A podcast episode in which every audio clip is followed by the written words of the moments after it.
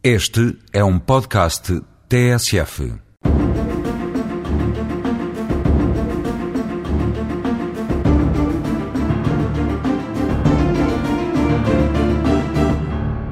Números divulgados em agosto dão conta que desde janeiro deste ano, num período de sete meses, morreram 31 mulheres vítimas de violência doméstica e 41 foram vítimas de homicídios tentados.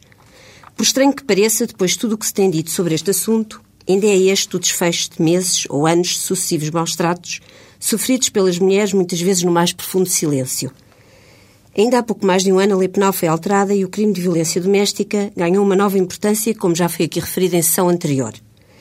Traduzindo-se em regra em agressões físicas, coação psicológica ou ofensa sexual, praticadas nomeadamente por marido, ex-marido ou pessoa que viveu em união de facto, este crime é punido com penas que, para os casos mais graves, podem atingir os 8 ou 10 anos de prisão e sanções como a inibição do poder patronal, que pode ir até 10 anos, e a proibição de contactos com a vítima.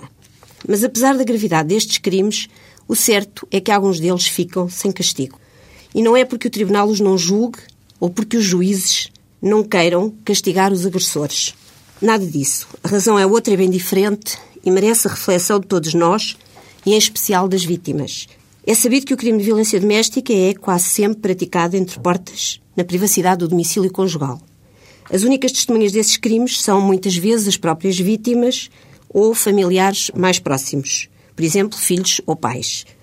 Enquanto as testemunhas são, em geral, obrigadas a falar, os familiares dos arguidos, que têm maior proximidade com eles, onde se incluem, obviamente, as mulheres ou ex-mulheres ou companheiras, podem legalmente recusar-se a depor.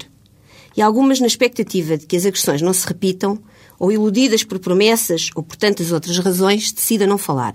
E só não desistem do processo porque a lei atualmente o não permite. Ora, sem provas da prática do crime, a decisão do tribunal só pode ser uma, a absolvição.